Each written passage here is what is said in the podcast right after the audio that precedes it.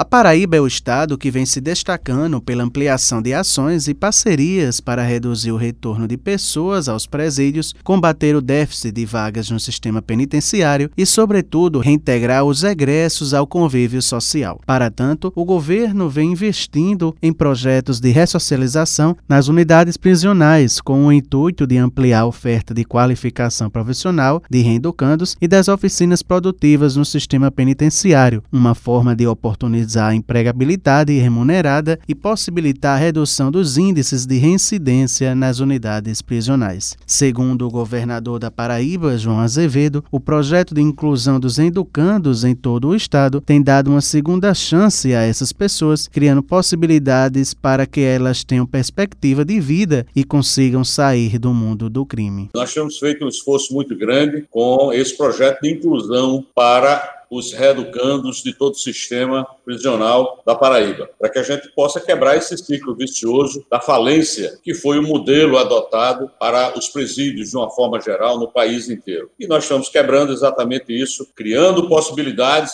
para que as pessoas, mesmo estando no regime fechado, possam ter perspectiva no futuro, saindo desse regime, ter uma opção. O gerente executivo de ressocialização do sistema penitenciário da Paraíba, João Rosas, disse da importância importância da ressocialização e quais são as ações e programas que existem. O processo de reinserção social é de fundamental importância. Como sabemos, não existe prisão perpétua em nosso estado, nosso país, na verdade. A lei das execuções penais traz uma série de condições, dentre elas a ressocialização. Então, aqui na Paraíba, nós temos estabelecido um programa de diversas ações chamado Cidadania de Liberdade, né, que trabalha hoje diversos eixos, dentre eles o eixo educação, saúde, trabalho, cultura e família. E através desses eixos, nós nós buscamos estabelecer diversas parcerias. A exemplo da parceria com o Instituto Mantas 360, né, que vai proporcionar diversos cursos profissionalizantes né, e a oferta de cursos ah, na modalidade distância que vão ocorrer já dentro das unidades prisionais, já na perspectiva de preparar essas pessoas para o mercado de trabalho. Então, temos ações que envolvem a questão da educação, também temos parcerias para a oferta de cursos profissionalizantes, a exemplo do Paraíba Tech, leva para o interior das unidades e fora delas, oferta de cursos profissionalizantes, criando as possibilidades possibilidades de acesso dessa população ao mercado de trabalho. Rosas falou das unidades prisionais e com relação aos reeducandos no Estado. Hoje, atualmente, nós temos 65 unidades ativas, algumas delas estão passando por reforma no momento, em parceria com a Suplan, e temos atualmente cerca de 12.800 reeducandos nos diversos regimes. Público feminino, nós temos atualmente quatro unidades prisionais na Paraíba. Dentro da população feminina, nós temos cerca de 380 mulheres. Sabe? Lucas Duarte, para a Rádio Tabajara, uma emissora da EPC, empresa paraibana de comunicação.